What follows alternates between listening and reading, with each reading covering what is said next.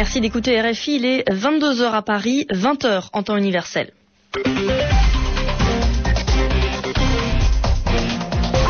Valentine Auberti. Bonsoir et bienvenue dans ce journal en français facile que je vous présente en compagnie de Bernard Najotte. Bonsoir Bernard. Bonsoir.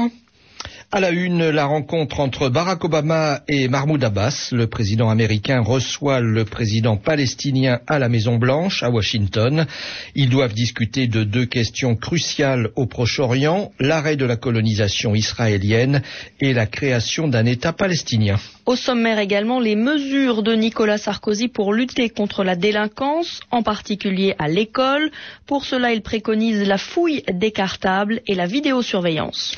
Enfin, les résultats de cette cinquième journée du tournoi de tennis de Roland Garros. Elle s'est bien terminée pour les Français. Plusieurs sont qualifiés pour le troisième tour. Le journal en français facile. Barack Obama et Mahmoud Abbas se rencontrent à la Maison Blanche à Washington aux États-Unis et c'est une première. Depuis qu'il a été élu en novembre dernier, c'est la première fois que le président américain reçoit le président palestinien.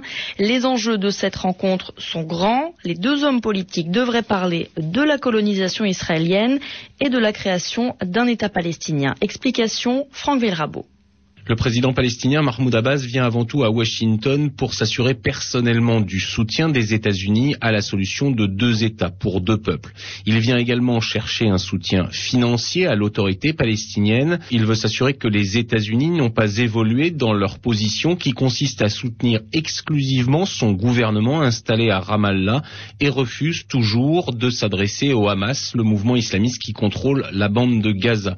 Le président palestinien vient aussi assurer son homologue américain qu'il a toujours le contrôle au sein de son propre territoire.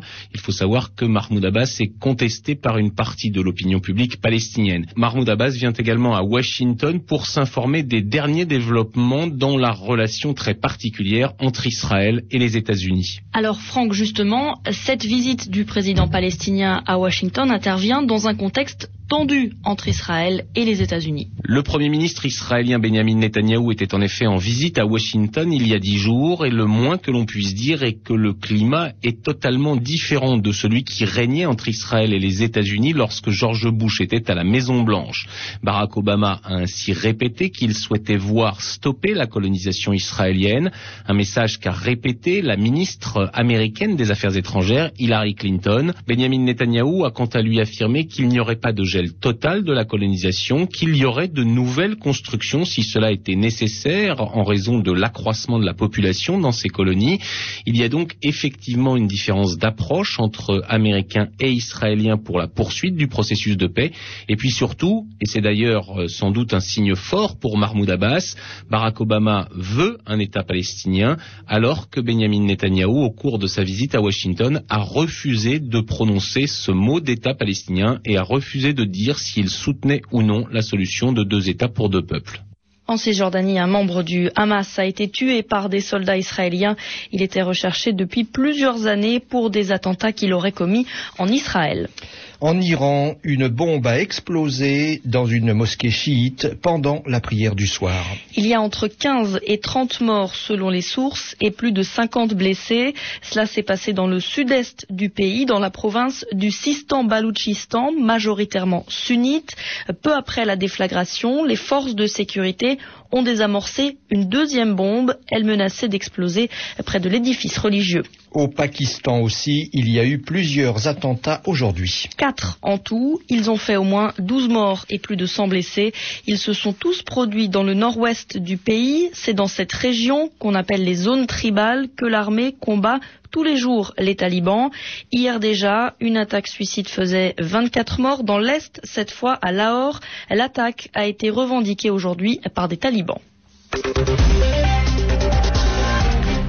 Au Sénégal, des discussions très importantes se sont tenues aujourd'hui au sujet de la Mauritanie. Près de dix mois après le coup d'État militaire, les divisions persistent dans ce pays. Le temps presse car l'élection présidentielle anticipée est dans neuf jours. Voilà pourquoi le président sénégalais Abdoulaye Wade a présidé à Dakar une réunion du groupe de contact international pour tenter de trouver un consensus, c'est-à-dire un accord entre les militaires au pouvoir et ceux qui y sont opposés.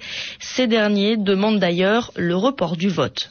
En France, Nicolas Sarkozy, le président français, veut s'attaquer à la délinquance il a annoncé une série de mesures. Il y a trois priorités pour le président français. La lutte contre les bandes et les violences urbaines, la lutte contre le trafic de drogue et d'armes, et enfin la lutte contre les violences à l'école. Par exemple, dans les quartiers difficiles, il veut renforcer la présence policière et dans les écoles, il veut permettre aux directeurs de pouvoir fouiller les sacs des élèves. Selon Nicolas Sarkozy, ces mesures sont essentielles car le climat sécuritaire s'est dégradé. Voici les propos du président De nouvelles formes de délinquance se sont développées ces derniers temps. Les bandes, les violences dans les établissements scolaires, le trafic de drogue et celui des armes. Les services de police ont comptabilisé plus de 200 bandes en région parisienne, 5000 individus, qui multiplient rixes et agressions. La recherche de l'affrontement avec les forces de l'ordre marque le paroxysme de cette dérive.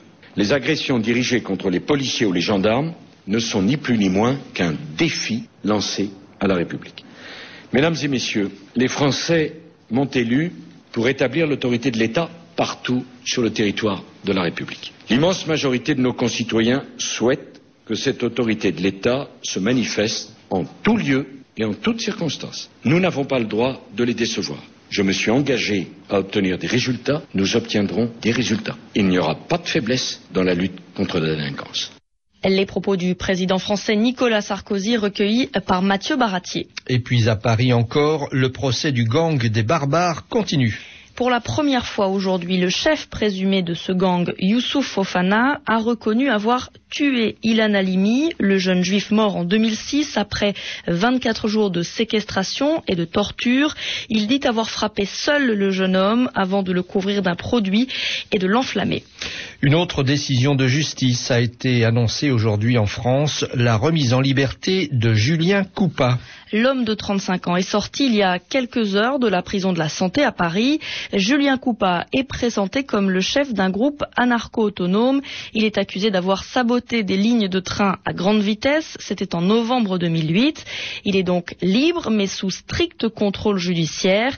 L'accusation lui demande d'ailleurs de remettre papier d'identité et passeport, de rester en Ile-de-France et de ne pas entrer en contact avec les huit autres inculpés dans ce dossier. Voici la réaction de la ministre de l'Intérieur, Michel Alliot-Marie, après la libération de Julien Coupa.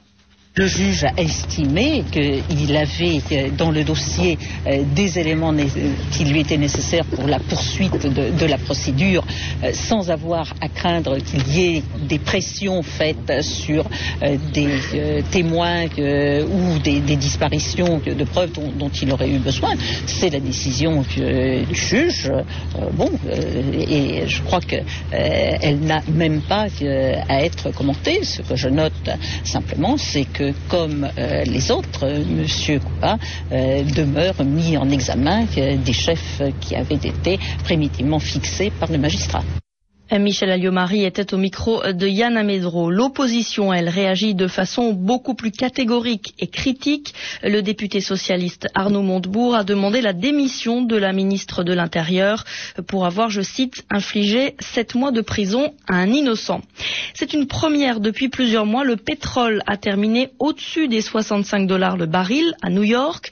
De son côté, l'OPEP, l'organisation des pays producteurs et exportateurs de pétrole, a décidé de laisser sa production au même niveau. Tennis avec la cinquième journée du tournoi de Roland Garros. Une bonne journée pour les Français côté messieurs. Joe Wilfried Songa, Paul-Henri Mathieu, Gaël Monfils, Jérémy Chardy ou encore Marc Jiquel se sont qualifiés pour le troisième tour. Côté dames, c'est plus mitigé. Seule Virginie Razzano a remporté son match. Alizé Cornet et Marion Bartoli sont-elles éliminées. À noter encore la victoire du Suisse Roger Federer, numéro 2 mondial, ou encore des les sœurs Vénus et Serena Williams. Voilà, c'est la fin de ce journal en français facile que vous pouvez retrouver sur notre site internet www.rfi.fr. Merci à vous d'être fidèle à RFI. Il est 22h10 à Paris, 20h10 en temps universel.